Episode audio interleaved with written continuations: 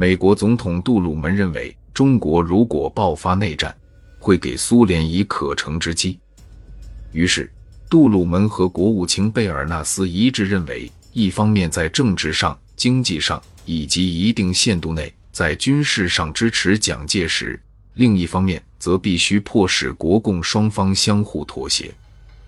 美国的政策是不希望中国内战，更不希望卷入中国内战。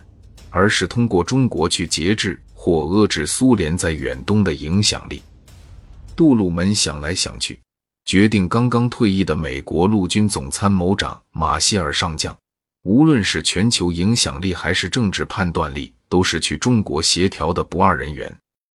此时的马歇尔刚刚回到弗吉尼亚的老家，才两天时间，就被杜鲁门一个电话重新叫到了华盛顿。杜鲁门和国务卿贝尔纳斯在华盛顿重新跟马歇尔详细讲了此行的注意事项。马歇尔问了两个问题：第一个问题是，假如蒋介石不肯让步，美国要抛弃他吗？杜鲁门回答：美国出于战略目的，都要支持蒋，否则内战爆发，延安控制半个中国，苏联控制东北，美国将会失去太平洋战争的。主要目的。马歇尔又问了第二个问题：假如延安不肯让步，美国怎么办？国务卿贝尔纳斯回答：“那就全力支持蒋介石。”贝尔纳斯还专门去见了斯大林。斯大林表示，如果有什么人能解决中国问题，那就是马歇尔将军。他是仅有的几个既是政治家又是军人的人。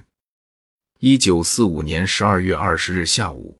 担任着调停国共双方重要责任的美国总统特使马歇尔乘坐 C 五四专机在上海江湾机场降落。二十一日，马歇尔从上海飞到南京，同蒋介石见面。马歇尔直截了当地对蒋说：“不和平，无军援。”二十二日，马歇尔马不停蹄，再次飞到重庆。见到了周恩来、叶剑英、董必武，周也非常直接地表示，延安主张立即停止一切冲突，组成联合政府。于是，在马歇尔的强力推动下，中断的国共谈判再次开始。但是，马歇尔错误地判断了国共双方之间的信任基础，谈判一开始就遇上巨大的阻力。我党提出。既然谈判开始，就必须无条件停战。蒋介石的代表则说，既然谈判开始，就必须恢复南北交通。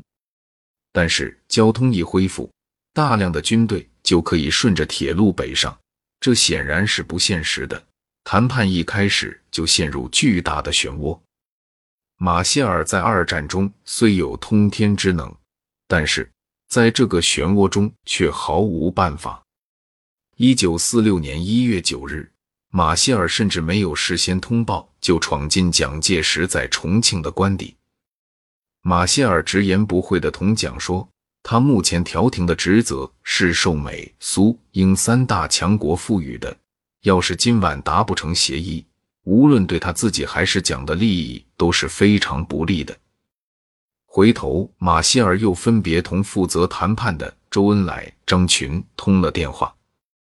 在马歇尔借着美苏英三大强国的重压之下，双方终于在一月十日凌晨草草完成了一个停战协定，规定在十三日午夜十二时起，双方停止一切军事冲突。